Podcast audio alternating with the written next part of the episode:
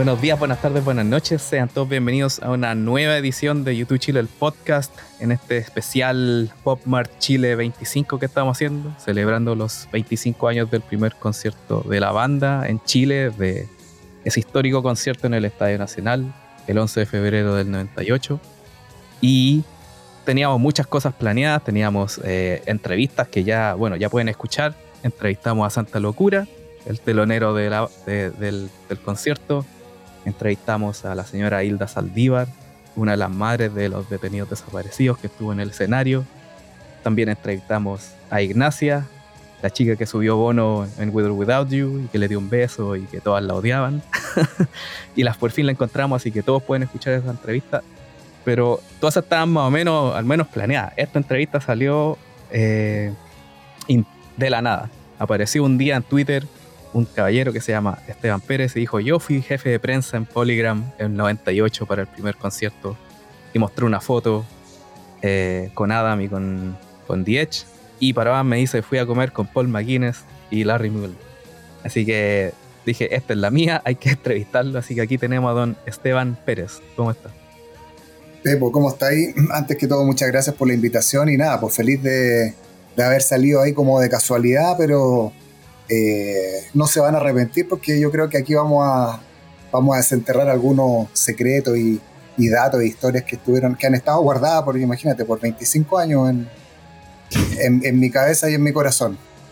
Claro, porque al menos todo lo otro que hemos hablado, eh, audio comentarios o comentarios sobre el concierto y entrevistas, son cosas que ya sabemos, cosas que ya vimos, las, las, personas en el escenario o los teloneros, pero aquí Esteban nos puede ayudar con el, con el trasfondo, no, la trastienda del, del concierto, toda la previa, todo la, eh, el estrés de traer a YouTube y bueno, todo eso que de lo que no sabemos mucho, así que por eso gracias por estar aquí Esteban. Eh, bueno, partamos por ¿cuándo tú, eres tú eras jefe de prensa en Polygram el 98? ¿cierto? Mira, yo, yo había llegado. ¿Cómo había empezó todo? Sí, yo había salido de la universidad, eh, no te voy a contar toda la historia de mi vida, esto solamente es el pedacito. yo, yo, entré a trabajar a, a Polygram el año, en, en enero del 97, eh, y recuerdo que, claro, uno de mis primeros grandes desafíos que empezamos a trabajar con el equipo, yo era, yo era eh, efectivamente el encargado de prensa de, de Polygram en esa época, fue el lanzamiento del disco pop, que el, disco pop se, se lanzó en marzo del año 97 y, era una gran prioridad para la compañía. Yo, yo claro, venía recién eh, entrando en el mundo de los sellos discográficos. Yo había trabajado en algunas producciones, había trabajado en el Festival de Viña, pero no había estado eh, dentro de la, de la, maquinaria, por así decirlo, de, de, las compañías de disco. Entonces, claro, ahí nos dimos cuenta de que este lanzamiento era eh, súper importante para la compañía. YouTube había estado desaparecido harto tiempo, entonces todo el mundo eh, estaba como un poco preguntándose qué, con qué iba a salir YouTube después de tantos años. claro, y efectivamente empezamos a preparar esta, este lanzamiento. Hicimos, me acuerdo, en, en la discoteca Laberinto una gran fiesta de lanzamiento del disco pop a la, que muchos, al día de hoy se recuerdan, muchos programadores de, de radio. ¿Por qué? ¿Qué pasó en esa Director. bueno, en esa, fiesta no, miedo. en, esa fiesta no estuvo YouTube, pero en esa fiesta fue una fiesta en, la que eh, el sello tuvo mucho presupuesto eh, y claro, en el fondo necesitábamos que de alguna forma reencantar a, todo, a toda la, eh, la estructura comunicacional, digamos, que, nos iba a apoyar a la difusión del disco, llámese revistas, radio, canales de televisión, periodistas. En esa época todavía no existían los influencers ni las redes sociales, pero pero claro, había que ahí eh, hacer el trabajo uno a uno en el fondo, por teléfono, eh, una, esa relación pública a la antigua, ¿cierto? De invitar a, a comer al periodista o al director de la radio para contarle un poco el proyecto y lo importante que era para la compañía. Y efectivamente en, ese, en esa fiesta se, se tiramos toda la carne a la parrilla, como se dice. Eh, se hicieron concursos, mostramos los videos en pantalla gigante, y, había bar abierto. Entonces fue, una, fue una fiesta, la verdad, inolvidable. Muchos, muchos amigos, muchos colegas de la época todavía se recuerdan de esa fiesta porque, como te decía, fue bien, eh, bien marcada. Y, y claro, bueno, ahí un poco comenzamos también la estrategia de... Yo creo que nosotros todavía no sabíamos que YouTube habían algunas rumores por ahí de que YouTube este, iba a iniciar la gira al Pop Mart y que, probablemente iban a venir a Sudamérica por primera vez. Eh, a Latinoamérica, perdón, por primera vez. Esta fiesta, ¿Esta fiesta cuándo fue? Esta fiesta tiene que haber sido antes del lanzamiento del disco, tiene que haber sido febrero, febrero del 97. Ya, porque lo que nosotros sabemos, una de las cosas famosas del pop es que la gira estaba no anunciada, pero, pero la gira estaba como programada antes del disco y por eso como que hubo atados con el disco, que, algunos creen que no está terminado, la, la, misma banda dice lo mismo, así que eh, eso es una de las preguntas, de una de las preguntas que la gente quería saber. Claro, y, recuerda que en esa época, por ejemplo, eh, yo no me acuerdo cómo, cómo vi que YouTube había salido la portada de la revista Q, la revista inglesa. Ya. Y yo me acuerdo que fui al Parque Arauco, donde había una librería que traía revistas extranjeras y compré la revista, ah, eh, muy cercana al lanzamiento. Claro, ahí venía mucha información que efectivamente nosotros no conocíamos, porque eh, el Internet estaba muy incipiente, eh, no existían obviamente ninguna red social, entonces la información era más que nada lo que entregaban las revistas, lo que entregaba MTV en esa época y, bueno, la gente que estaba suscrita a revistas extranjeras, digamos, o alguien que que, te, que te, contara desde el extranjero qué es lo que estaba pasando. Eh, entonces, claro, una de, de, las, yo me acuerdo uno de los objetivos principales para el lanzamiento de, Pop, en mi caso como, como jefe de prensa, fue lograr la, la, portada de la revista Rock and Pop. La revista Rock and Pop en esa época, eh, bueno, dependía de, la radio Rock and Pop, ¿cierto? Estaban ahí en Antonio Belet, igual que en la radio. Y y fue un trabajo relativamente eh, no tan complicado, porque Pablo Márquez, que era el director de la, de la revista Rock and Pop, eh, periodista también del, diario Mercurio, es un tremendo fanático de YouTube. O sea, Pablo es un obsesivo, gran fanático. Eh, yo creo que en algunos momentos, se le, si se le podía ir el profesionalismo con algún artista, era con YouTube. Vamos a anotarlo, van a entrevistarlo un día. Sí, sí, totalmente. Yo creo que él es un, personaje que, que, debe tener muchas historias con YouTube, porque también en algún momento yo creo que lo mandamos afuera a cubrir alguna de las giras. No recuerdo si fue a Pop Mart a, Brasil o Argentina. Probablemente sí lo hizo. Eh, pero Pablo, un gran fanático, y como te decía, bueno, ahí tuve que ir a negociar yo la portada y claro, la negociada en esa época en el fondo eh, significaba darte una exclusiva no habían entrevistas, pero sí había un material. A veces llegaban entrevistas pregrabadas de los, de los artistas en esa época que venían en CD o venían en cassette. Eran preguntas, digamos, tipo, por así decirlo, y venían las respuestas. Entonces eso se le daba un solo medio y en el fondo él, por así decirlo, tenía la exclusiva. Pero lo que nosotros teníamos en, en súper exclusiva eran unas fotos que nos llegaron en, en, diapositiva en esa época. En esa época no existía... sí, eh, tú te ríes y la gente seguramente se va a reír, pero claro, yo yo en esa época me entregaban todo el material en diapositivas o en, o en estas papeles, eh, papel fotográfico en blanco y negro, o, en color también. Eh, y llegaron unas fotos de Anton Corbin, pero espectaculares. Y yo me acuerdo que, que se las llegué a Pablo y le dije, Pablo, estas son las fotos, estas son para ti, pero con el compromiso de la portada. yo creo que Pablo ahí se hizo como lo interesante, me dijo, sí, mira, lo vamos a ver, todo. Pero sabía dentro de su corazoncito que, que la portada con YouTube para, ese mes de febrero era, era, la banda irlandesa, sí, era así o sí. Así que, bueno, de ahí obviamente que siguió, nosotros lanzamos el, simple discoteca y por eso, que por eso que hicimos esta fiesta en la discoteca, porque en el fondo tenía este concepto del, de la ola de, espejo y todo eso. Eh, después, no, no recuerdo cuál fue el orden, no fue si después vino Staring at the Sun o... Sí, fue Staring at the Sun después. Fue el segundo single, ¿cierto? sí. Sí, después por ahí vino Mofo. No, eh, fue, no, Staring at the Sun. Bueno, eh, Staring at the Sun, Last Night on Earth, If God Will Send His Angels. Y Mofo salió así como muy. Sí. muy, muy, perdido. Todavía tengo esta. Yo no sé si tú has visto, esta una. Esta una versión en vinilo, que salió de discoteca. está mostrando un vinilo plateado de, de, de discoteca.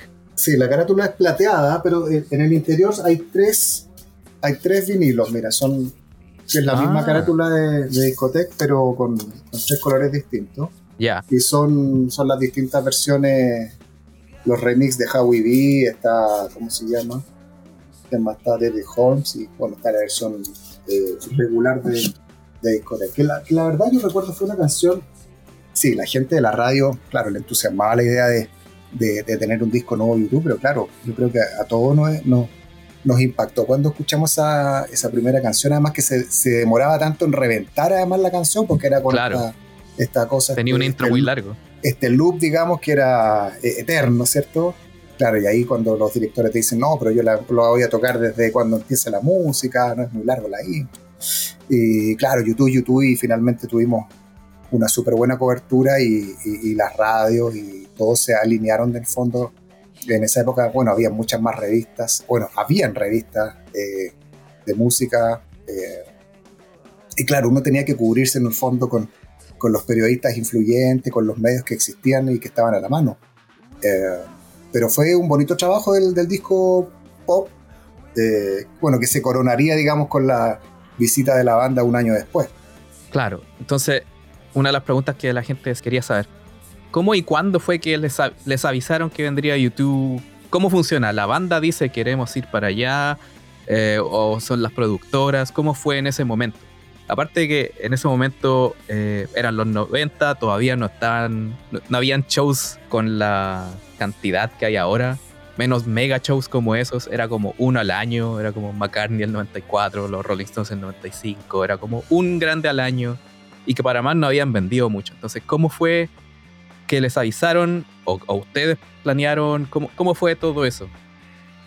No, mira, generalmente con, con, artistas consagrados, como el caso de YouTube, probablemente las compañías no tienen mucha injerencia en, en el tema comercial porque en el caso del Festival de Viña, por ejemplo, para hacerte un, paralelo y para que la gente existe, eh, entienda, claro, en el Festival de Viña antiguamente nosotros traíamos o, lográbamos, digamos, meter dentro de la parrilla del Festival de Viña artistas que estaban en desarrollo. Yo estoy hablando en su momento, eh, no sé, David Bisbal, por ejemplo, Luis Fonsi, los primeros discos, ¿ah? Eh, claro. Estos artistas no eran todavía las mega estrellas que son ahora. Eh, y claro, ahí uno negociaba con el Canal 3, en el fondo decía, oye, te tengo este artista, eh, eh, estamos desarrollándolo, danos una mano y después vas a ver que cuando sea más grande, después tú lo vas a poder tener y, y vas a ser tú, haber sido el descubridor o el que lo apoyó desde un principio. Pero con artistas grandes y consagrados como el, como el caso de, de YouTube, claro, las negociaciones ahí son, son, son, son directas entre la banda y, y, y, las productoras, ¿cierto? En este caso, claro, daba la, coincidencia además de que YouTube quería hacer como una gira global un poco para, para retomar el cetro que de alguna forma había perdido eh, la banda, porque además el 97, 98 fueron, fueron dos años que eh, nacieron un montón de bandas nuevas, de Verve, Radiohead estaban como en su apogeo, Coldplay, ¿cierto? De Chemical Brothers, etcétera, etcétera. Eh, entonces la competencia de YouTube ya no era tan fácil como lo había sido años antes, digamos que tenían el, el, centro y la, y la, corona de forma absoluta. Eh, entonces, claro, ellos debían en el fondo hacer un cambio en su estrategia y, yo creo que les funcionó súper bien haber hecho esta gira global, digamos. Y, y claro, como tú me decías, me preguntabas, eh, en esa época además existía una productora grande que era de G Medio. yo me acuerdo que tuvimos varias reuniones ahí con, con Carlos Genizo, con, con con los, directores de, la compañía. Eh, ahí también cuando un poco se mete la oficina regional, la oficina regional de, de Polygram estaba en, Miami, y ellos un poco también hacen un poco el empuje de, que uno como compañía local pueda apoyar la avenida del grupo, ya sea con inversión, eh, publicidad. con apoyo de publicitar, con lo que pueda en el fondo, claro uno no va a hacer la diferencia porque en el fondo las compañías de discos no, no producen conciertos, venden discos en esa época, ya, ya no se venden discos, pero, pero están dedicadas, digamos, a invertir para que se vendan discos. Pero claro, yo me acuerdo que tuvimos varias reuniones con, con la gente de Gmedios para programar en el fondo esta visita. Y claro, para la regional nuestra era una, una prioridad absoluta la visita de YouTube.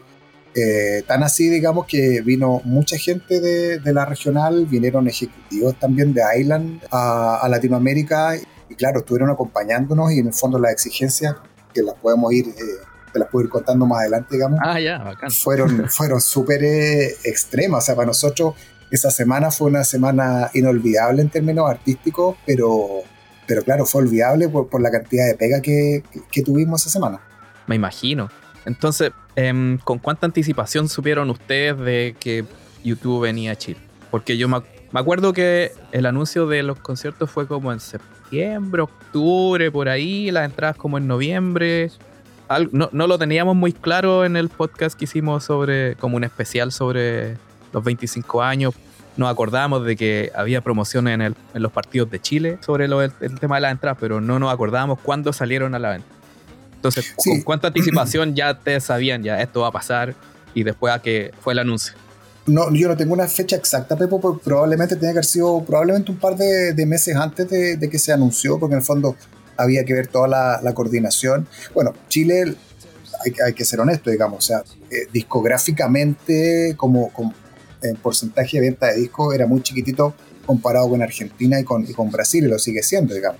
Entonces, para nosotros también, claro, éramos, éramos como los últimos, digamos, en los últimos de la fila, por así decirlo eh, pero claro, si YouTube venía a Chile, teníamos, era por algo, digamos, ellos estaban interesados en visitar el país, eh, sabemos de esta relación que Bono tiene con, con distintos eh, nombres chilenos, como Víctor Jara, como Pablo Neruda.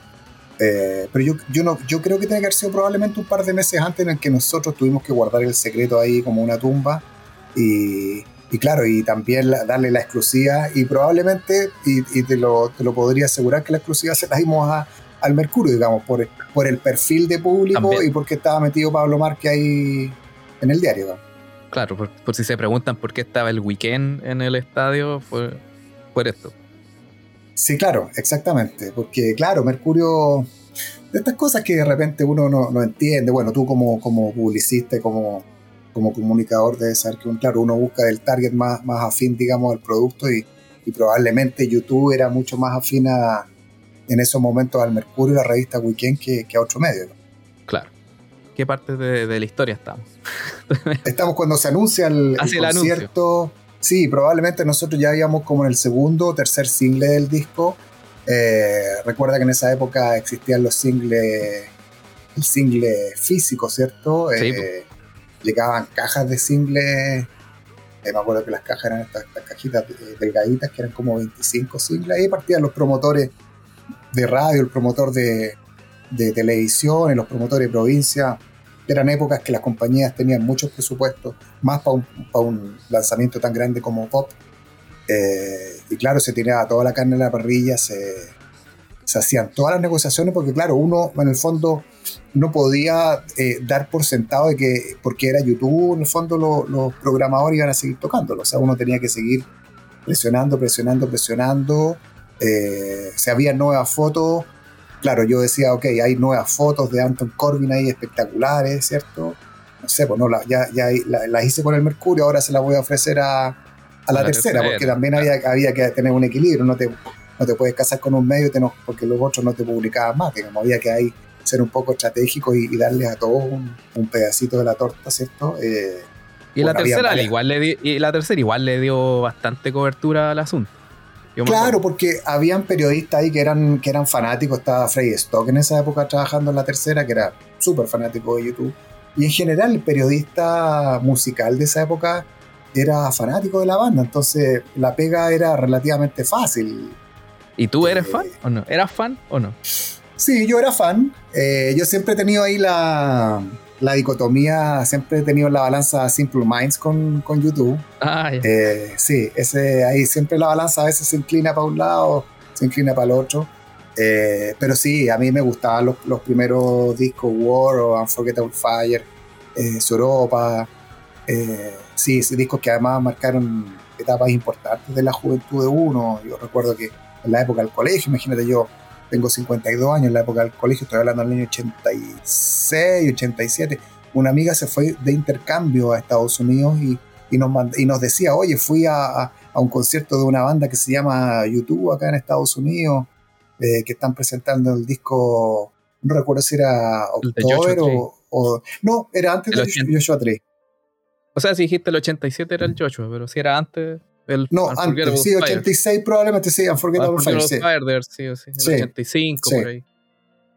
Sí, porque Joshua Tree tengo un recuerdo ya después, posterior, cuando, cuando un amigo fue a, Estados Unidos y trajo el cassette americano a Joshua Tree.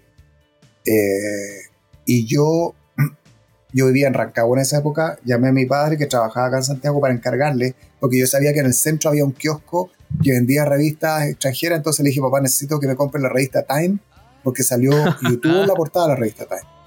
Y eso fue para el disco de... ¿Aquella revista Time? Aquella revista que no sé, no sé dónde estará por ahí, de estar guardada. Ah, chuta, ya. Puta, si la encontráis, yo, feliz la, veo.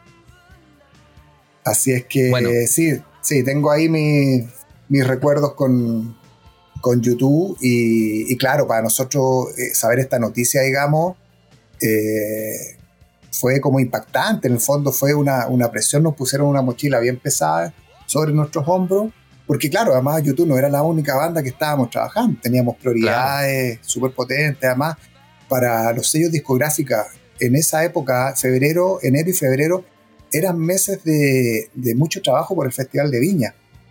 De hecho, eh, para ese Festival de Viña del año 98, el día 11, que era el día, el día del concierto, ¿cierto? Bueno, fue la, la, obertura del, del, primer día del festival, pero el segundo día nosotros teníamos dos o tres artistas, creo que estaba Pedro Fernández, estaba Marta Sánchez de invitado, eh, que eran artistas de, de Polygram, eh, y no los podía dejar solo. Entonces, claro, se quedó como una, un grupo acá en Santiago y se fue otro grupo a, a Viña a cubrir ese, e, ese tema, digamos, porque también hay que darle soporte al promocional y, y de contención, por así decirlo. No, claro, no hay que descuidar ni un, ni un, ni un detalle, ni un, no, hay, no hay que dejar, hay que dejar contacto a todos los artistas también. Exactamente.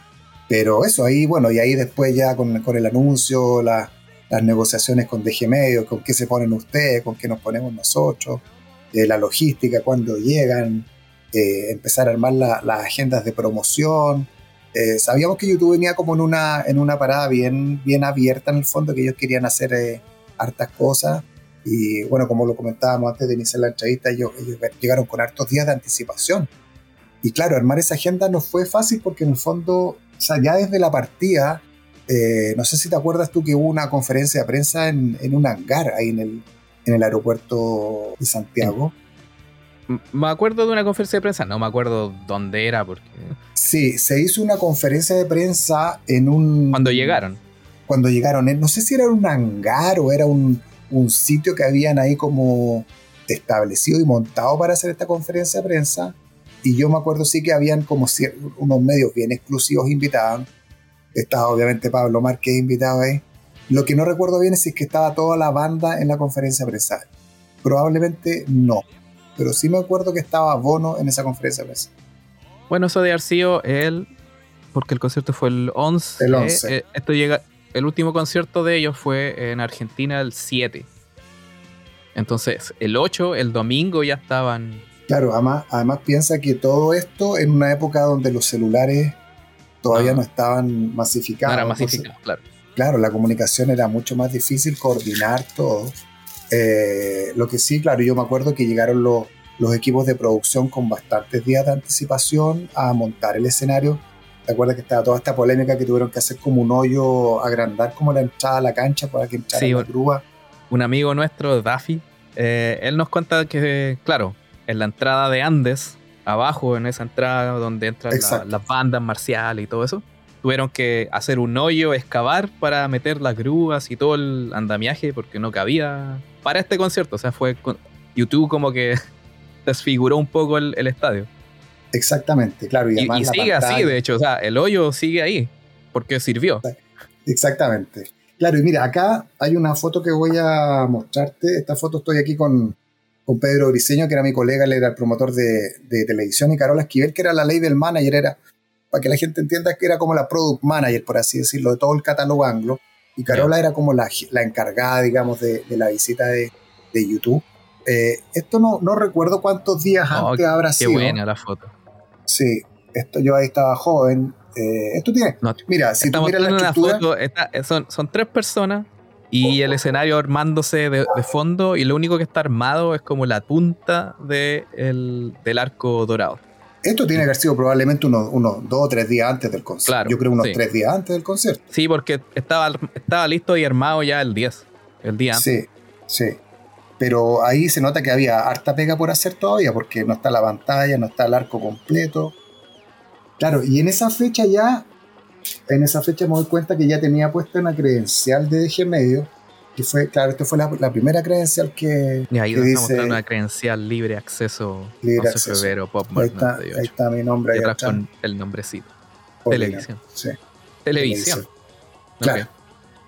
Ahora, esta, esta credencial fue la, la primera de tres credenciales que tuvimos que usar ese día. Pero bueno, ahí lo vamos a ir eh, desmenuzando. Entonces, claro, hicimos esa conferencia de prensa en el, en el, en el aeropuerto, que fue como bien, bien producida, digamos, en el sentido logístico. Paralelamente nos íbamos a dar unas vueltas ahí al estadio para saber cómo, a pesar de que nosotros no teníamos ninguna injerencia, pero queríamos saber un poco cómo iba avanzando. También ahí se hacen negociaciones con medios, entonces tú le, dices le decías a un canal, oye, no sé, te invito a ver cómo están montando el, escenario, pero tú me sacáis una nota en el, en el central, pues ahí como que en el, horario de mayores audiencias. Yo no recuerdo cómo fue la venta de entrada, no, fue si, no, no, recuerdo si fue como lento o, o, se necesitaban efectivamente como más promoción, pero ya que la banda estaba acá, había que, había que aprovecharlos y, ya que nos estaban dando la oportunidad, digamos, eh, bueno, se hizo y se, hicieron varias notas eh, sobre el montaje del, escenario. Sí, sobre la venta de entrada no, fue así como sold out ni nada, no, no, no fue como una gran venta explosiva como pasó después. Pero, o sea, estaba lleno igual, igual eran 65 mil, 62 mil personas. O sea, fue, fue como una constante. O sea, lo que hablábamos en otro podcast, que nos acordábamos de cuando fuimos a comprar la entrada. Y todos recuerdan que no, no había fila, habían como, no sé, cinco personas, o a veces eran como las primeras que estaban vendiendo.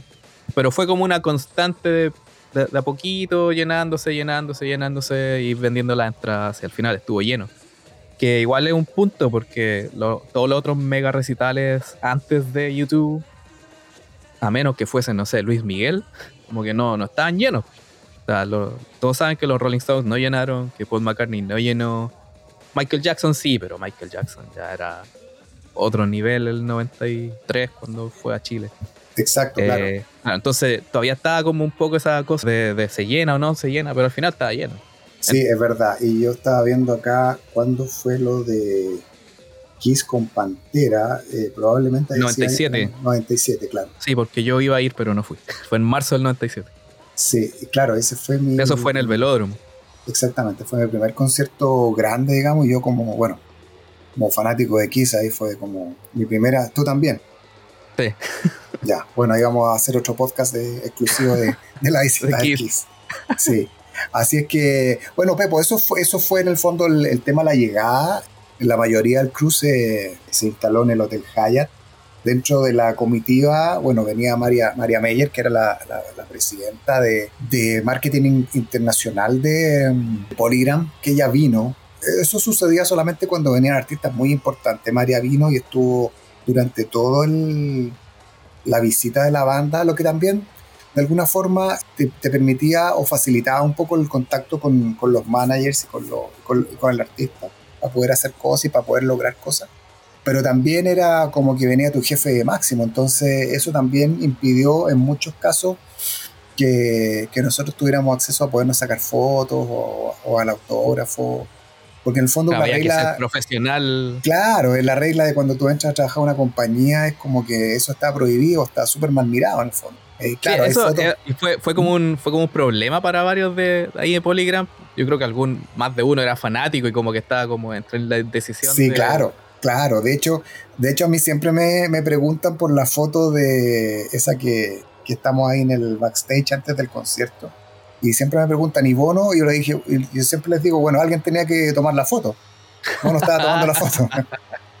Entonces eh, fue como bien divertido, pero bueno, ahí yo creo que yo personalmente aprendí mucho de, de cómo se trabaja con artistas grandes.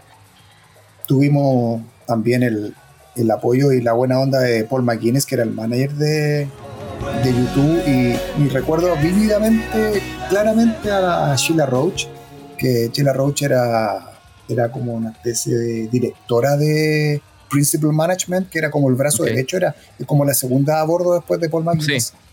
Muy simpática, que nos hizo el trabajo súper eh, expedito y, muy agradable para trabajar con ella pero exigente, ¿ah? exigente. Yo me acuerdo, por ejemplo, entre las exigencias que teníamos nosotros era hacer unos dossiers de prensa con todas las portadas o notas que salían de YouTube. no recuerdo si eran cinco o seis copias, eh, una para cada uno del grupo manager, pero además sobre cada nota había que pegarle como una la traducción. pero una breve traducción, en el fondo como un, overview, como un, general de qué es lo que, sobre qué se trataba la nota, exactamente. Ya. Eh, que no era menor la pega. Eh. no, de hecho ahora nosotros estamos subiendo algunas cosas que tenemos eh, nosotros, que hemos encontrado, otra gente que nos está mandando sus propios recortes, sus propias cosas guardadas, revistas, diarios, y es harto, era harto al menos en ese momento. Sí, pues muchísimo, y ahí tuvimos el gran apoyo de, yo creo que fueron dos personas, una, Rosana Santi, que es una, una super traductora, amiga además hasta el día de hoy, y, ella fue traductora, ha sido traductora de, de, los grandes artistas que han venido a Chile, seca además, y ella fue un, pilar pero fundamental para haber hecho esa pega, porque como te decía, claro, además había que estar con, la, con los dosieres, no podía estar a las 5 de la tarde, porque tenía que, la idea era que, estuviera lo más temprano posible en la mañana para que los tipos vieran esta, el resumen de la prensa, digamos, tempranito en la mañana. Entonces. Era, diario, era como un, como cuando, no sé, al, presidente le hacen el resumen diario de, lo que pasa. Claro, eran, eran uno, eran en el fondo unas pegatinas que te recortaban el pedazo del diario, iba sobre, pegado sobre una hoja de papel roneo, y eso venía como corcheteado o anillado. Claro, eso a la compañía llegaba una copia diaria, porque en el fondo eso se iba, se iba turnando, digamos, y cada persona lo iba firmando como que lo había visto pero claro, para el caso de YouTube necesitamos cinco copias, entonces ahí, también hubo que hacer una, una, logística con la empresa encargada de este clipping y, y, poder tener esas cinco o seis copias disponibles a primera hora. Y, tempranito, claro. Y tempranito. Y había que ir corriendo ahí al Hotel Hyatt. Nosotros estábamos cerca, pues estábamos en, eh, en Cruz del Sur con, em, con Apoquindo, Metro Escuela Militar. Entonces, claro, estábamos ahí al lado del Hotel Hyatt. Claro, pero en esa época tampoco había Uber, no habían eh, había unos motoboy, digamos, que, que usábamos nosotros y, y, claro, algunos hacíamos la guardia, nos quedábamos en el hotel, otros estábamos en la oficina, otros iban al, al Estadio Nacional. Pero claro, estos artistas grandes tampoco tienen la obligación de, o la compañía de disco no tiene la obligación de estar todo el tiempo con el artista. De hecho, eh, esos días que Bono estuvo ahí en el, en barrio Suecia, nosotros no, no, estuvimos, ninguno de nosotros. Eh, a la visita que hicieron a, a Isla Negra tampoco estuvimos nosotros. Ah, o sea, no, eh, eso te quería preguntar, porque nos, nos preguntábamos hace rato si es que alguien podía aclararnos. Eh, porque entonces no sabes cómo del, de la leyenda de que Bono se escapó a, Isla Negra. Eh, Mira. Que se lo, lo, que sabemos, o, al menos, es que hay dos versiones. Una de que dice que Bono se escapó y que nadie sabía dónde Chucha estaba. Como que agarró a, un, alguien de la y le dijo, llévame a Isla Negra. Y que estuvo allá y conoció la casa de Pablo Neruda y fue a comer a un restaurante y se enfermó la guata, casi se muere. No, no, es que se muera de verdad, pero como que estaba muriendo.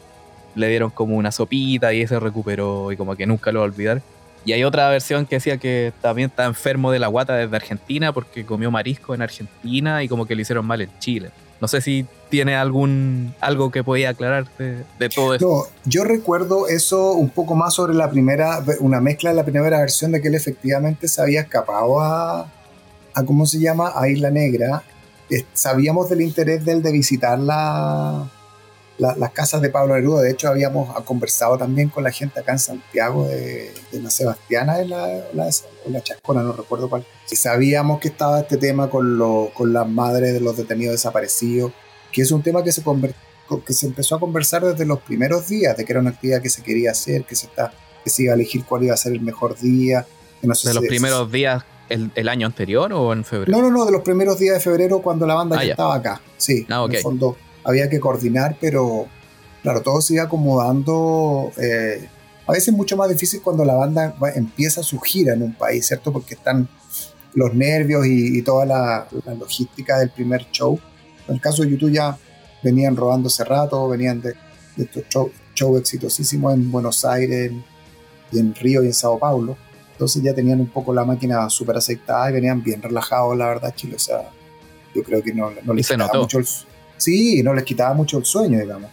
Y claro, yo recuerdo haber estado ahí como en el hotel y eh, no sé si te, acuerdas que esta foto que está como eh, ahí como comiendo en una, en una mesa, ahí como cerca de la piscina. Pero claro, no, yo recuerdo que los primeros días ellos como que hicieron las de ellos, digamos, como que no, no pescaron mucho la compañía. Estábamos más preocupados nosotros que ellos, obviamente. Y lo que sí, nosotros habíamos mandado a hacer unos discos, unos discos de oro conmemorativo por las ventas las ventas globales de YouTube, porque mira, aquí te voy a decir un, dato importante, probablemente en esa época, cuando las ventas de los discos eran mucho más altas que, que, actualmente, digamos, o sea, para tener un disco de oro, un disco platino, tenías que tener efectivamente grandes, grandes ventas. Yo creo que aquí me voy a tirar a la piscina, pero probablemente es el motivo por el cual nosotros hicimos unas placas grandes con todos los discos y acumulamos en el fondo todas las ventas es probablemente porque en esa época no los discos de YouTube no habían alcanzado todavía así como un estatus de disco platino, disco o disco de oro, ¿ah? ¿En Chile? O en, en Chile, no, en Chile. Ah, estoy hablando de Chile. Entonces, claro, eh, e, esa actividad en el fondo, esa entrega para, para entregarle estos cuatro marcos, que eran unas cuestiones gigantes, bien pesadas, con, con todas las carátulas, con un disco de oro ahí al medio. Claro, se coordinó finalmente para hacerlo antes del concierto ellos no iban a avisar, y, pero en el fondo estaba todo coordinado con, con Sheila Roach, como te decía, y con María, que era, que era nuestra jefa del extranjero. Ella en el fondo como que comandó toda la, la, operación YouTube en Chile en esa época. Y ahí es cuando el día anterior del concierto a mí me dice mi jefe, eh, me dice, mira, hoy día hay una comida a la noche con María Meyer, con eh, Paul McGuinness y probablemente van a ir algún, algún miembro de la banda, no sabemos quién, ya. pero te, te invitamos en el fondo. Yo recuerdo que en esa, en esa comida fue Paul Ehrlich, que era el gerente general de, de Polygram, y fue Ricardo Mundaca, que era el jefe de marketing. Y fuimos a la Aquí está Coco, ahí en la calle La Concepción. De Coco Pacheco. Coco Pacheco, exactamente, de Coco Pacheco. Y a mí me sentaron al frente de la Rimulen, así que pude conversar, eh, un tipo bien callado, bien, bien quitado de bulla. No, no es pesado, pero un tipo bien, bien reservado, por así decirlo. Claro. Sí me, me acuerdo el, del, tema que me decía que él no comía mariscos, por ejemplo, por el tema de la contaminación. Estaba muy, preocupado del tema de, la contaminación en las aguas, entonces no comía mariscos. Y Paul McGuinness era un tipo súper simpático, como bonachón, colorado, así. Se tiene que haber tomado sus copitas de vino, ¿eh? porque yo creo que al final de la comida está muy colorado. Eh, yo creo que en esa comida también estaba Carlos Genizo de DG Medios, y fue una comida súper eh, super animada, súper entretenida. Llegó en algún momento Coco Pacheco a saludar y él nos invitó, los invitó a ellos a que conociéramos unas cavas, unas cavas que tenía como un subterráneo, unas cuestiones muy lindas, que eran como ahí como unos, unos unas catacumbas que tenía este gallo ahí en, abajo del restaurante. Y claro, estos, estos tipos estaban fascinados pues, con, con el tema ahí de los vinos y de los cosas que estaban guardadas por años. Entonces fue una, una, una escena bastante simpática, claro. Probablemente... ¿Y qué, hablaban en la cena? No, si te acordáis algo. no, finalmente, bueno, en, esa, yo particularmente con, con, con, Larry hablábamos del tema de la contaminación y, y, hablábamos del concierto, un poco como cosas más triviales para hacerlo un poquito más, más distendido, digamos, ¿sabes? que le ha parecido Chile, hoy el disco pop ha andado súper bien, ¿sabes? Como cosas así, eh, sin entrar dentro de, mucha cosa más, más con, contingencia, por así decir. Eh, un poco decir, hoy no, la venta, el concierto va a estar espectacular mañana, uno a veces también le vende la pomada al artista, por eso hoy las están, están agotadas, compadre, hay una locura, no pudimos hacer un segundo show, pero, pero mañana la gente va a hacer la, la escoba, la gente lo está esperando, un poco también para subirle el ego y que el tipo termine así, pero en, el cielo, digamos, de, inflado, claro. Claro, a mí me habría gustado, obviamente, que hubiese ido Bono, que hubiese ido Diego o Adam Clayton, pero, pero bueno, eh, tocó. Mira tuviste, la, mira, tuviste la opción de ver al que menos se ve en realidad y conversar con él, así que siéntete con una piedra en el pecho, porque ver a Larry es como ver al, Pokémon eh, no sé. Claro, pero ahí cuando tú dices, pucha, que lata no haber tenido un celular o, Claro. No, no, haber eh, dicho, oye, saquemos una foto y, mira, efectivamente esa foto no se dio. Probablemente el Coco Pacheco, como dueño del restaurante y como dueño de casa, claro, pero nosotros era como, no, no, tú, tú no podés pedirle una foto porque tú estás trabajando. Estás trabajando. claro, eres de la compañía. Entonces una lata, bueno. Y bueno, ya el otro día ya, eh, el día del concierto. Mira, ahí había una ah, cosa que me acabo, acabo también otra eh, cosa. lo, de Bono se escapó al final. Sí, pues Bono se escapó. Nos fuimos, nos fuimos en una tangente. Sí, Bono se escapó. Eh, claro, yo me acuerdo que Carola, que era la, la, jefa, la product manager, claro, estaban como muy preocupados porque desde un fondo eso estaba como no estaba como dentro de la planificación de, de la visita de YouTube. Y este tipo, eh, claro, efectivamente se escapó y, entiendo que él se quedó a dormir allá, que no volvió a Santiago ese día. Sí, de hecho, ahora hace poco, unos días, nos mandaron unas fotos de, un diario y este es del, del mismo 11 de febrero, del Cultura y Espectáculos de la Tercera y que en una parte habla de que estuvieron a Bella Vista y no sé qué, y dice, Bono pasó la noche del lunes en Isla Negra y a la mañana siguiente recorrió la casa de Pablo Neruda durante más de una hora, y después fue a una viña en Pirque. Y que andaba con un pintor, ¿no? Andaba con un pintor amigo. sí, de andar con, con, su amigo Gugi. Ese es el pintor. Exactamente, sí. Uno, uno de los batracios que anda con, con Bono para todos lados. No, de los amigos de la infancia. no, pero y que, y que es parte como del. Es parte del equipo, así como de, la parte como creativa y no sé. Siempre está el amigo, el amigo que cae parado, ¿eh? El amigo que cae Sí, no, pero son amigos desde los tres años, así que está bien, está bien. Bueno, sí, mira, yo me acuerdo, te, voy a contar dos cosas que me acordé. Uno, me acordé de este señor que, este chileno que, que, que les ayudó a ellos a... René Castro. diseño de producción, ¿cierto? Yo me acuerdo que hicimos un, unas entrevistas telefónicas con algunos medios que nos conseguimos el contacto de René y en el fondo hicimos para promocionar un poco la avenida de... Porque fue, fue en varias, varias patas, digamos, o sea, por el lanzamiento de los singles del pop, después las fotos exclusivas, la entrevista de Bono que salió en tal diario, el diseñador de producción que es chileno, que es amigo de Bono y, y de YouTube. Sí, por si eh, acaso René Castro fue, bueno, conoció a Bono en los 80, en los 80, eh, con él eh, fue a Centroamérica, entonces él estuvo como en toda la previa, no la previa, como la prehistoria de Bullet de Blue Sky y todo eso como... ¿Del diseño de producción? No, no, no, no, no, ah. eso fue después, eso fue después. Eh, todo esto del, antes de Bullet de Blue Sky, de Madre Desaparecido, o sea, ellos estuvieron ahí mismo, entonces él fue como explicando lo que pasaba en Centroamérica, lo que pasaba en Sudamérica. él le metió el, bichito eh. Claro, le, metió, o sea, le abrió un poco más la, la puerta a eso. Y aparte, eh, René Castro fue uno de los escenógrafos de la gira del Lovetown de Rattle Home. Entonces, todo ese escenario que en verdad fue a Europa y Australia, Oceanía, ese fue René Castro que hizo todos esos como dibujos. Y de hecho, se nota, se nota un poco como, el, como una influencia media eh, de izquierda y de ochentas también, medio contestatario, se, se nota en los dibujos. Y claro, ojalá un día de estos podamos entrevistar a don René Castro, pero ahí está como la conexión.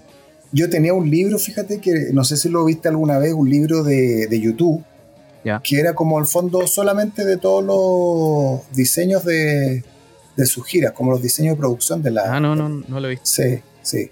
No lo, no lo tengo acá, lo voy a buscar después en la, en la bodega de Diógenes que tengo yo y te voy a mandar una foto libro súper interesante. Sí, sí. Ah, bueno, y lo otro que te iba a decir, el tema de Santa Locura, que Santa Locura, bueno, Polygram... que también los entrevistamos y que también hay una, una leyenda que quiero aclarar, pero dale tú, quiero saber cómo lo eligieron, cómo fue que llegó esa banda. No, estuvimos eh. medio obligados, pero... Eh, bueno, Polygram no, no fue una, una, una, compañía de discos que se haya caracterizado por contratar eh, músicos nacionales. Nosotros en esa época, bueno, años antes, Polygram había tenido la ley con, con el disco doble opuesto y el disco Autorruta después se fueron a Warner. Claro, después Polygram tuvo al este, al grupo al este, Alfredo Alonso, y después tuvimos a Santa Locura. En esa misma época teníamos a Pablo Herrera, y creo que Pablo Herrera, Cecilia Echenique probablemente. Entonces, claro, la prioridad la tenía la compañía para elegir ahí quién, quién era el telonero. En esa época a Santa Locura los manejaba la, la agencia Bookers de la Estela Mora, Sí. Eh, yo recuerdo que tuvimos varias reuniones con, con la Estela para ver el tema de, de, Santa Locura. Ahora, probablemente la decisión se tomó porque era un grupo que pertenecía a la compañía y se le dio la prioridad justamente por eso. Pero además era el único, el único grupo, digamos. O sea, si te fijas en Argentina, por ejemplo, eh, que fue Ilia, Ilia Curiaki, ¿no? Sí, fue Ilia Curiaki en de Valderrama. Y iba Basónico. Claro, eh, no sé si Babasónico, pero Ilia Curia, que también era el artista Polygram. Y claro, en Chile lo que se tiene que haber dado es como la lógica, digamos. Un artista de tu compañía nacional, el único que tenemos Santa Locura, porque no íbamos a poner a, Pablo Herrera. Ah, ya, porque no habían llegado un rumor muy, muy extraño, muy leyenda, de que le habían ofrecido varias opciones a la banda y que una de las opciones era un artista que ustedes tenían en Polygram, que no era chileno, pero que igual era Polygram, y que era Adrián y los dados negros. eso fue el rumor que nos llevó, no sé si es, no, sé qué tan cierto será eso, que fue una de las opciones como Miren, tenemos todos estos artistas y uno era eso. Pucha, la verdad, Pepo, no, no recuerdo. Si alguien lo hizo, no sé en qué estado ahora eh, eh, estado cuando lo hizo. Pero, Adrián estaba ahí en, su momento en esos años. Sí, claro, pero Adrián yo creo que en esa época todavía no era artista nuestro, yo creo que solamente le eh, actuábamos como distribución y después hicimos un disco que, se llama Live, la cumbia loca, que, que, es un disco que hicimos con él y que, y que hicimos un video efectivamente eh, con, un con el doble Ricky Martin acá en Chile, muy chistoso. Pero claro, no, Santa Locura era la, era la elección eh, lógica, por así decirlo, ah, porque teníamos esa, esa alternativa, a pesar de que, bueno, no, no, estoy incurriendo en ninguna mentira ni ninguna confidencia, pero un disco que, de Santa Locura que tampoco le fue bien, digamos, no, no es un disco que, haya funcionado artísticamente ni en venta, eh, a pesar de que los muchachos eh, muy simpáticos, Rodrigo, Dante, muy buena onda, yo me acuerdo haber ido a alguna grabación de, del, segundo, primero segundo videoclip del, disco, se, les metió harta plata además. Eh, claro, hay proyectos que no, que no resultan y, mucha gente se recuerda del famoso solo batería, el Dante ahí en el teloneando a YouTube. Y lo que no recuerdo, yo creo que no pasó, no me acuerdo de haber visto una foto de Santa Locura con YouTube. Mm, antes del show. no, bueno, si escuchan el capítulo en que entrevistamos a Santa Locura, ahí pueden escuchar cuando nos cuentan que conocieron a un integrante de YouTube, que los fue a saludar antes del show y les dio buena suerte. Pero así como foto con ellos, parece que no hay. Y tienen unas fotos también en el escenario tocando y que esas las tenemos. Claro, nosotros llegamos al, concierto ese día, obviamente, antes a, saludar y apoyar a, a, los muchachos. Me acuerdo que estuvimos con ellos en el camarín y probablemente se dio ahí en ese, en ese contexto, digamos, en, esa misma foto con, con, con Adam o con, o con Diech. Pero, claro, la estela también es una pega ahí súper de joyería en el fondo para que, para que la banda estuviera ahí y nosotros y le pudiéramos dar como un poco más de difusión y meterle un poquito más de, de recursos pero obviamente el foco no estaba en Santa Locura, ya Santa Locura yo creo que estaba con su tercer o cuarto single probablemente, y el disco ya venía en, bajada, digamos, no, no era el momento. Es que ya había salido, según lo, según lo que me acuerdo, ya había salido hace rato el disco. Sí, ya estaba, era como hora como de o hacer otro o hacer algo distinto. Exactamente, eh, segundo, segundo disco que nunca se hizo además. Claro, que no alcanzó a hacerse. De hecho, nos contaron de que, bueno, para cuando salga esta entrevista, ya salió la de Santa Locura. Y en la de Santa Locura nos dicen que el último show de ellos fue el, pop. El último, O sea, después como que pretendían seguir y hubo como situaciones y, al final como fue un quiebre por un rato. Lo que sí nos contaron es que le avisaron como dos semanas antes. Cuando me dijeron estaba yo en shock. Sí, sí, se le avisó bien encima. Pero bueno, era en el fondo estas oportunidades que se dan en la vida generalmente no son con tanto tiempo ni, te da mucho tiempo para pensarlo. Eh, entonces era, era la alternativa. La Estela, en el fondo, ella sentía que el, que el grupo que, o, que la compañía le, le, debía haber dado como más apoyo en ese momento o, haber invertido una campaña de marketing de Santa Locura, pero no pasó eso porque o sea, el periodo de vida del disco ya ya estaba en bajada, digamos, ya no, claro. no tenía mucho sentido, no iba a subir las ventas, no iba a ayudar tampoco al, a la banda y, y, la verdad es que esa difusión que tuvieron ahí para esas 65 mil personas, bueno, sí, sí, lamentablemente ellos no lo pudieron capitalizar, digamos, y, fue su último show, no, no era problema de nosotros, digamos, sino que fue un problema netamente de ellos y, y, de, y de Bookers, digamos, que era la agencia que los manejaba. Claro. Pero, bueno, entonces estamos en ya en el día del concierto.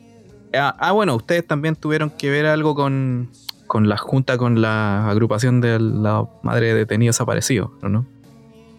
Sí, mira, a ver, esa, esa junta, bueno, fue más, ahí... Fue más pega de, Sí, fue más pega de, ellos. Yo creo que a través de amnistía, por ahí yo creo que se hizo más la, la, la, la ligazón, digamos.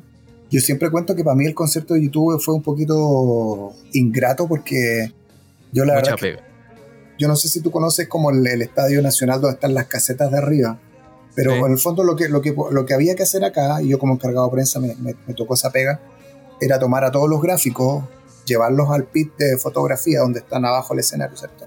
Y ellos podían tomar fotos hasta dos o tres temas al principio. Sí, siempre son como tres canciones. Sí, entonces, ¿qué había que hacer?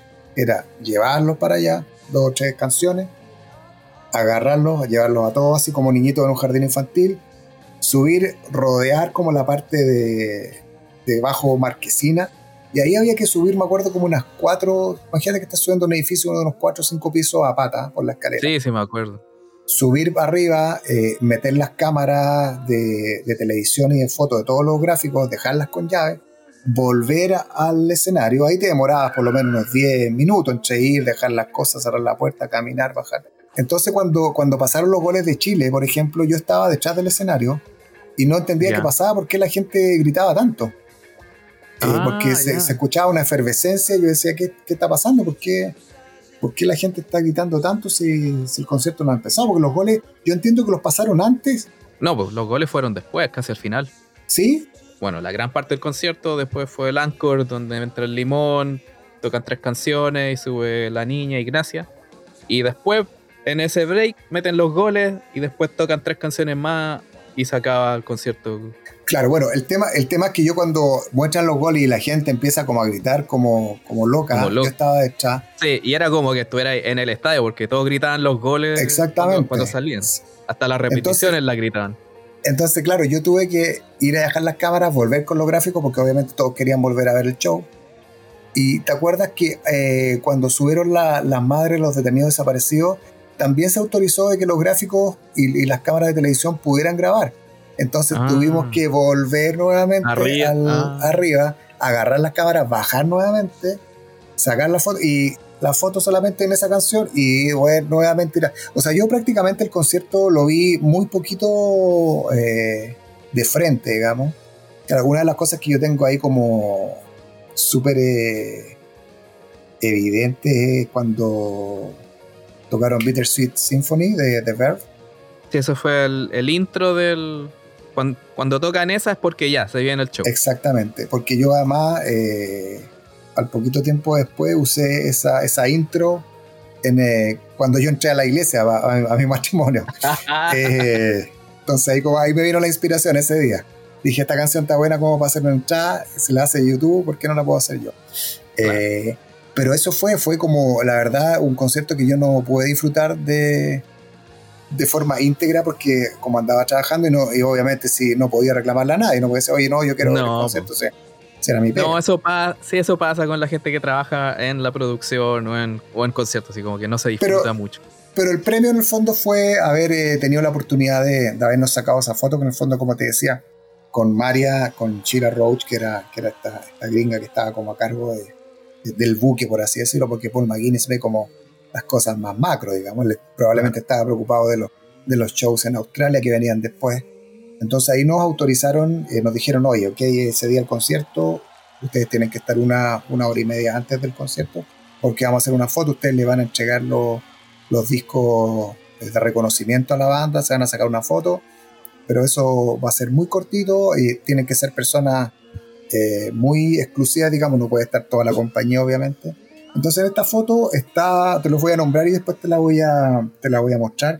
Está Marcelo Merino, que era el gerente de ventas, está Felipe Polanco, que era el promotor de radio, está María Meyer, que era la, la jefa nuestra de Miami, está Paul McGuinness, está Pedro Griseño, que era el, el, promotor de televisión, está Miriam Martínez, que era la gerente de marketing, estaba Ricardo Mundaca, que era el director de marketing, estaba Paul Erlich, que era el managing director, estaba yo y estaba Carola Esquivel, que era la product manager, y bueno, en, esa foto cuando estábamos a la espera en el fondo, hay una foto, después te la voy a mandar, que en el fondo estamos antes de que ellos aparecieran, que era como una, una carpa, un encarpado muy, muy elegante, ¿cierto? Con, con cositas para picar y para tomar ahí, era un poco pues, el hospitality que le llaman para sus invitados, ¿cierto?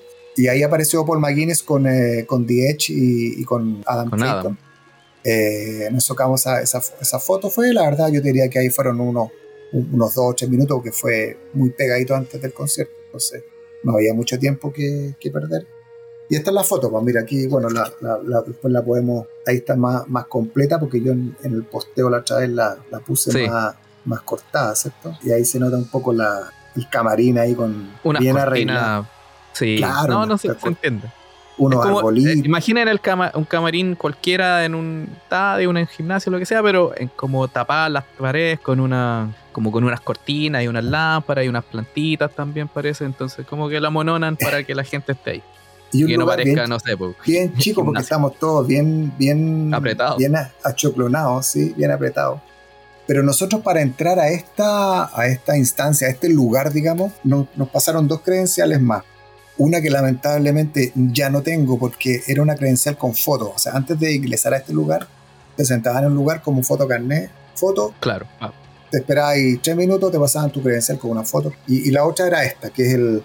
Me imagino que la hacían como para todos los invitados en, durante la gira. el sí, de hecho, de hecho hay una foto ahora que contaste de que tuviste que ir con los fotógrafos para arriba y después bajarlos para todo el final del concierto con, con la madre de los detenidos aparecidos. Hay una foto, si buscan en Getty Images, hay algunas fotos de eso. Y claro, hay una foto que se nota muy bien esa misma credencial que estoy mostrando, que es como rosadita con amarillo y que la tiene sola sierra colgando.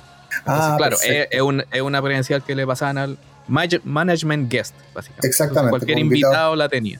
Claro, y la otra era, yo recuerdo que probablemente haya sido una credencial de la compañía, como para invitados de la compañía y que era con foto, porque en el fondo ahí era bien exclusivo, o sea, andaba con tres credenciales. Esa credencial la tiene, o se la quedó una ex la mía. Estoy hablando despacito para que no me escuchen. Eh, eh, probablemente algún día la, la, pueda recuperar esa, esa, credencial, porque tiene un valor histórico ahí. Estas credenciales son, además son súper bonitas y fíjate que yo me, yo me quedé con una credencial, además de, porque me gustó, de una persona que se llama José González de la Radio Carolina de Temuco, y una credencial que en algún momento de Medio nos pasó algunas credenciales a nosotros para los medios de prensa para, poder distribuirla. Y esta persona nunca apareció, así que yo me quedé con Nunca fue. No, nunca fue. me mato. Mira, aquí está el nombre ahí. Le hacemos un llamado al señor, José González de Radio Carolina de Temuco. Eh, que pasa a retirar su credencial. Que pasa a retirar, claro, por ventanilla. Ah, pero además ya perdió porque el 11 de febrero ya pasó ya, así que a tener que esperar un año más. Sí, así es que. Pero fue una, una experiencia súper bonita.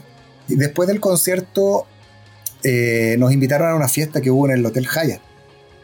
Ah, ya, porque también sabíamos de otra que hubo en la Exos. No, hubo una fiesta en el Hyatt, no recuerdo. Quizá era distinto. Sí, yo creo que era. Ahora, en esta fiesta estaba toda la banda. Estaba la, banda. igual. Sí, estaba todo el. Estaba la mayoría del crew, como la, la parte como más los que no estaban desarmando. Exactamente, los que no estaban haciendo la pega, la pega complicada, estaban en el Hotel Hyatt, estaba Bono, nos vino a saludar a nosotros. Pero nuevamente ahí estaba María Meyer en esa, en esa fiesta y la instrucción fue... Profesional. Claro, menos además en una fiesta en la que probablemente estaban tomando trago, estaban con una copa de vino, entonces... Pero, igual, ya, era, ya fue el concierto, ya esa hora era como un poco más de celebración. Sí, mira, pero Claro, como en esa época no existían los celulares. Claro, tampoco, y, no todos andan con una cámara de fotos. Claro, era como. el bolsillo, entonces. Era como más cuático, probablemente podía lanzar el flash ahí una cámara o no iba a pasar piola, digamos. No, ahí faltaba el fotógrafo eh, de evento. claro, claro, o que llegara el, embajador de, Irlanda, ¿cierto? Y, haberse colado una foto ahí con toda la gente. Mira, probablemente, probablemente Pepo no, no habría pasado nada, o sea no. No habría pasado nada, pero tampoco nadie quería correr el riesgo porque era, era YouTube, porque era, era, era un, artista importante de la compañía, como te decía, y, y bueno, ya, ya había sido el concierto, eh, pero las actividades todavía no, no, habían culminado porque finalmente al otro día se, se confirmó esto del, de la visita al memorial en el, cementerio general. Yo me acuerdo que nos, nos pidieron un fotógrafo y nos volvimos locos, a pesar de que nosotros teníamos contacto con los fotógrafos de los medios, ¿cierto? Pero era medio, medio peligroso, por ejemplo, haber llevado o haberle pedido a algún fotógrafo, algún gráfico de, diario, por ejemplo, que hubiese ido a hacer la pega, porque... Claro, tenía que ser un, externo. Exactamente. Y nos conseguimos a una chica que estuve tratando de ver su, su apellido, probablemente es Valeria Salaquet, ella trabajaba en esa época en la revista Rock and Pop, era una, una chica que sacaba súper buenas fotos, le, sacaba artistas, artistas nacionales. Nosotros teníamos muy buena relación también con Gonzalo Donoso, pero no, no recuerdo por qué Gonzalo Donoso no, no pudo hacer esta pega. Y finalmente estas fotos yo no sé para qué se usaron o para qué las hicieron, porque, claro, yo, eh, la Valeria nos, nos, entregó un montón de fotos A mí me, quedan cuatro fotos, te las voy a mostrar, te las voy a mandar también para que las... no, sería perfecto. Sí, mira, acá. Oh, qué bueno. En, papel, sí. Qué bueno. Ahí está, está, ¿cómo se llama? Está María, María Meyer con Adam Diech y Bono, está Sol Sierra ahí. Y de hecho creo que ahí está la señora Hilda, la señora Rosado. Aquí está otra que aquí hay gente como más... Hay una foto de... Si eso fue al otro día, ese caballero con la polera de Palestina. También sale en una foto que está en Getty Images. Que sale Sola Sierra como poniéndole un collar a Bono.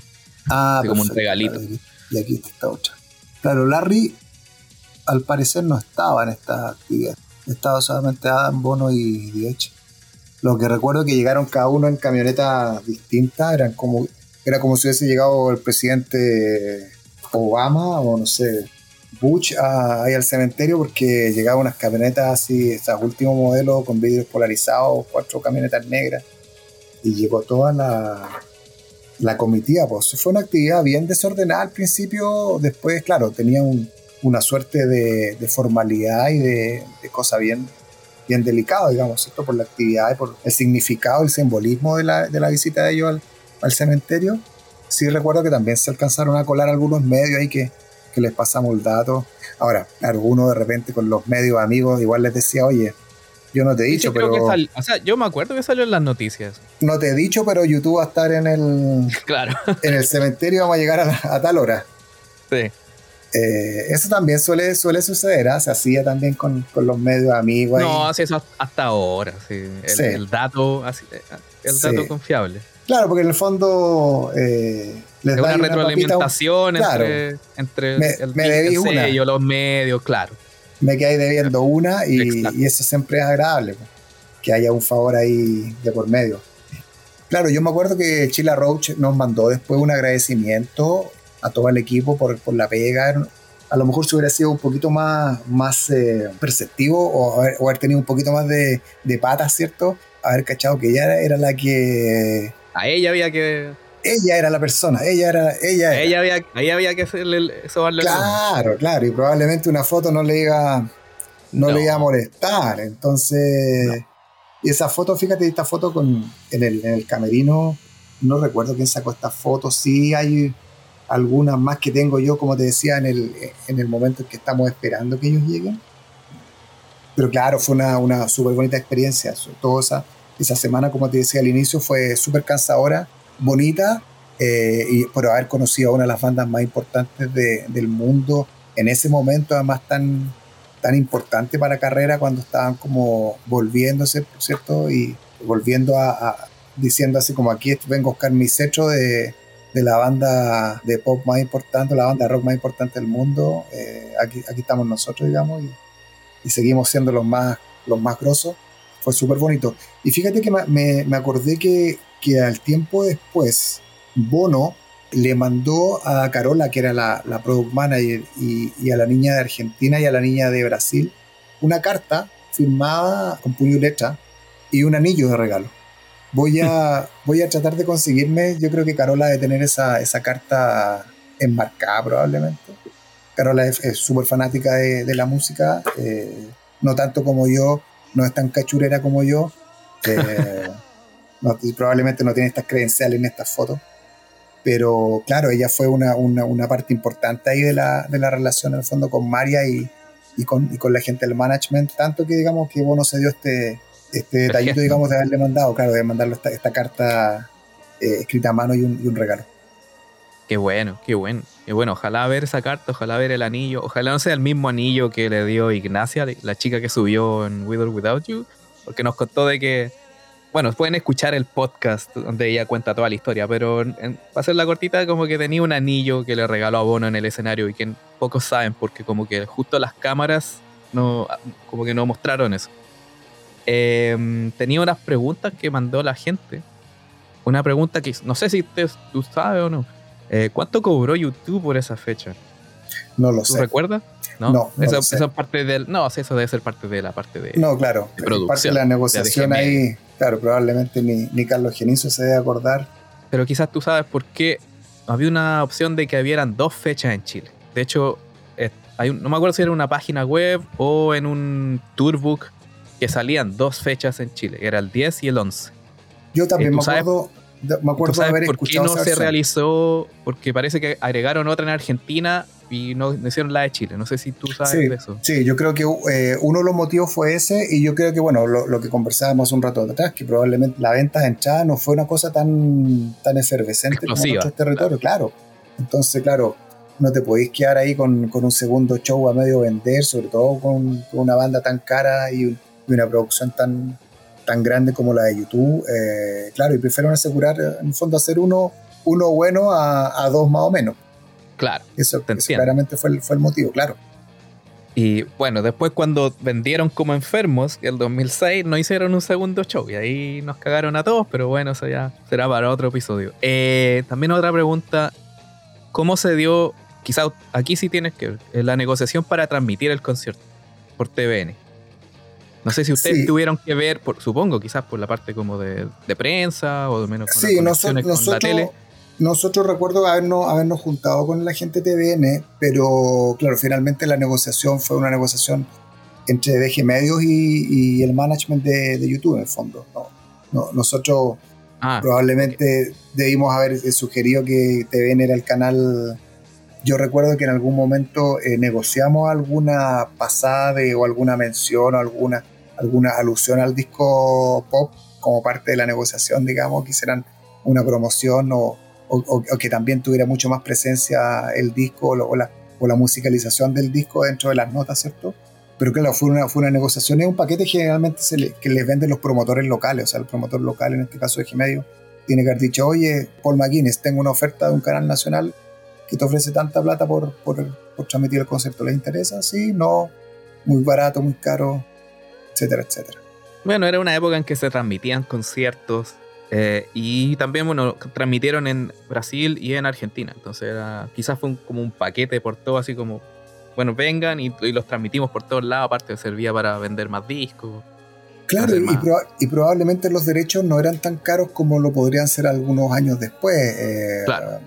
Yo creo que, como, como te comentaba, YouTube, yo creo que estaba en una parada súper abierta. En el fondo, sabía que tenía que, reconquistar a, a su fanaticada y tenía que también o sea, no reconquistar, pero en el fondo tenía que recuperar ese tiempo perdido, esos tantos años que estuvieron como en, este ostracismo y, volver también a, a, trabajar nuevas estrategias para, para, para poder capturar público nuevo, digamos, porque la competencia, como, como te decía, como lo conversábamos hace un rato atrás, era feroz esos, esos años finales de los, de los 90. O sea, no podía quedarte dormido. Claro, y el mundo musical era muy distinto al comienzo de los 90. había bandas que ya no existían, habían bandas nuevas también, no sé, pues apareció todo el auge de las boy bands. Exactamente, o sea, claro, em, probablemente. Empezaba, el new metal también. Era, una banda como Spice Girls o Backstreet Boys te podían eh, nublar una, la aparición de un disco nuevo de YouTube o, o Coldplay que estaba recién apareciendo, siento Radio que, que, que estaba como una, una ola ahí de nieve que estaba creciendo cada vez más pero era una competencia feroz, o sea, no, no te podías quedar, dormido porque el que pestañaba perdía, o sea. Entonces tampoco creo que tenga que ver con lo de los goles, porque ni tú sabías que iban a transmitir los goles de... No, yo no sabía que iban a, transmitir los goles, eh, pero esa fue una jugada maestra. Y bueno, ya al que se, le ocurrió, sí, al que se le ocurrió fue, fue épico, porque aparte ligó ambos eventos más de lo que ya estaban ligados. Claro, además se sabe esta eh, rivalidad, ¿cierto? De, los irlandeses con los ingleses, entonces fue como, fue como el momento perfecto además, pero te aseguro que, vino de la banda, o sea, alguien lo vio ahí, probablemente no, no sé cuál es el más futbolero de YouTube, pero... O quizá alguien de la producción, yo creo que más de la producción, porque no, yo creo que la banda no tenía idea del partido, aparte lo de las camisetas, claro, se pusieron la camiseta de Chile y tenía un valor mucho más ese día. Pero también se, habían puesto la camiseta en Brasil y en Argentina. Es como el clásico. No, ese es un cliché. Al, al, al, a la gente. Ese es un cliché que yo, que nosotros lo hicimos con un montón de, de, grupos, de bandas, sobre todo con bandas que costaba mucho, mucho venderla. Yo recuerdo dos casos súper puntuales. Uno de un grupo que se llamaba Boyson, que era un grupo inglés. Eh, y también lo hicimos con otro grupo inglés que se llama All Saints, que era como una, una especie de Spice Girls un poquito más refinadas, por así decirlo. Una de ellas fue la, la esposa de uno de los Gallagher. Y también hicimos típico en esa, en esa época, oye, pónganse, les mandamos las camisetas de Chile, póngansela para una foto y, y la publicamos en la revista de Grama, en la revista de novela. Y claro, oye, la, la All Saints eh, son fanáticas de la selección chilena o Boyson eh, le da aliento a la, selección chilena en la eliminatoria, miren la foto que mandamos. Eh, era una estrategia, en esa época eran efectivas, ahora, ahora después de los años da un, poco, un poquito de risa, pero... No, igual sí. Era claro, como promoción no, pero en el momento cualquier bandera que agarren, todo... Claro, eran chistosas, eran chistosas esas cosas y eran clichés que, que lo hacían más simpático, lo acercaba a la gente de alguna forma, sí. Me parece súper sí. Bueno, un saludo a. Boyson es de Irlanda, de hecho. Boyson son irlandeses, sí. Sí, pues, y, el vocalista, como el principal, Ronan Keating, amigo de Bono. Eh, bueno, la, visita, la visita de Boyson a Chile, eso da para como para tres podcasts. ¿ah? ya, vamos. Ni se imagina.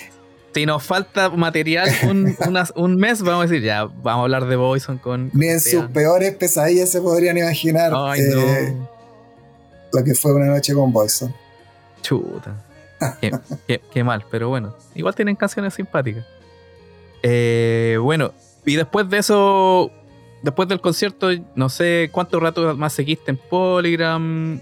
Y eso fue el año. En qué, ¿Cómo fue después tu, carrera? Y, que nos cuente un poco, porque tú también tienes un podcast, así que lo puedes, eh, puedes hablar de eso también. Ah, perfecto. Mira, yo después de, ser jefe de prensa me ascendieron a Product Manager de, música clásica y jazz, siendo que no era mi, fuerte.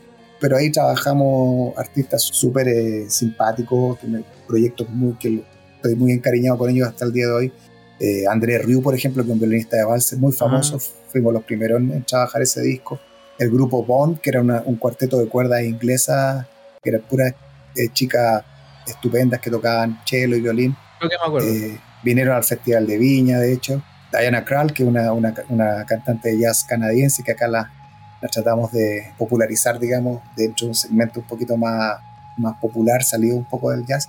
Y después me encargué, me encargué del, del, área de catálogo de la compañía. Eh, yo siempre decía, yo trabajaba con los artistas que están o muertos o retirados, porque eh, estaba encargado de todo el catálogo de las compilaciones de los grandes éxitos, de sacar todo el catálogo de un artista de los, los primeros DVD, las primeras ediciones de la compañía. Eso fue hasta el año 2003, 2004. De ahí me fui a trabajar a Warner Music un año y después tuve 10 años trabajando en Paramount, eh, Paramount Pictures y Universal Pictures acá en, acá en Chile, a cargo de la distribución, del marketing de la, de la distribución de películas. Y bueno, eso, eso fue hace algunos años ya y actualmente, bueno, trabajo en el servicio público, pero eh, mi, mi, pasión por la música hace que de alguna forma siga, siga ligado a ella, así que tengo hace ya tres temporadas un podcast que se llama Nación Estéreo, que está disponible en, eh, en Spotify, en Anchor, en Apple Podcast, eh, donde en todos lados, igual que nosotros. Sí, tratamos de, rescatar artistas de One Hit Wonder y otros no tanto. Hemos entrevistado, por ejemplo, al cantante de Men at War, Colin Hay, al cantante de Spandau Ballet, Tony Hadley, guitarrista Sting, a Dominic Miller. Y así, tenemos, estamos iniciando la nueva temporada eh, este mes. Tenemos como invitado a Steve Kilby, que es el cantante y líder principal de una banda australiana que se llama The Church y nada, es un podcast que como te digo lo hago básicamente por, por el cariño y el amor y la pasión que, que, tengo por la música, mi pasión de toda la vida. Y un poco trato de, de entregarle a la gente y estos artistas que están un poquito desaparecidos le puedan contar en qué están, cuál es su relación con Sudamérica y, y, y también nos puedan contar cómo nacieron sus grandes canciones. Así que es un podcast que se hace con harto cariño y disponible ahí para que la gente y los fanáticos de la música lo puedan escuchar. ¿Cómo se llama de nuevo? Nación Estéreo. Nación Estéreo, con S, sin, sin la E. Entonces vayan todos a escuchar el podcast de Esteban y bueno, te queremos agradecer por tu tiempo, por las fotos que, que me mostraste y que nos vas a mandar, que les vamos a mostrar a todos.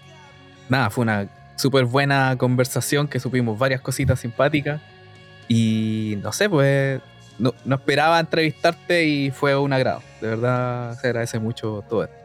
No, Pepo, para mí también un agrado. Eh, bueno, la memoria después de 25 años falla, he tratado de ser, de, ser lo más eh, certero y acucioso posible, no me, no me con muchas cosas.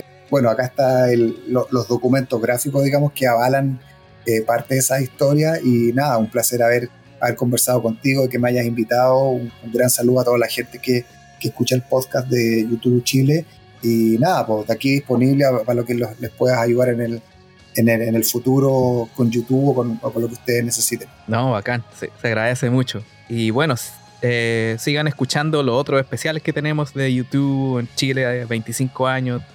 Tenemos el audio comentario que lo hicimos hace dos años. El, audio comentario también está en YouTube ahora, lo pueden ver y escuchar.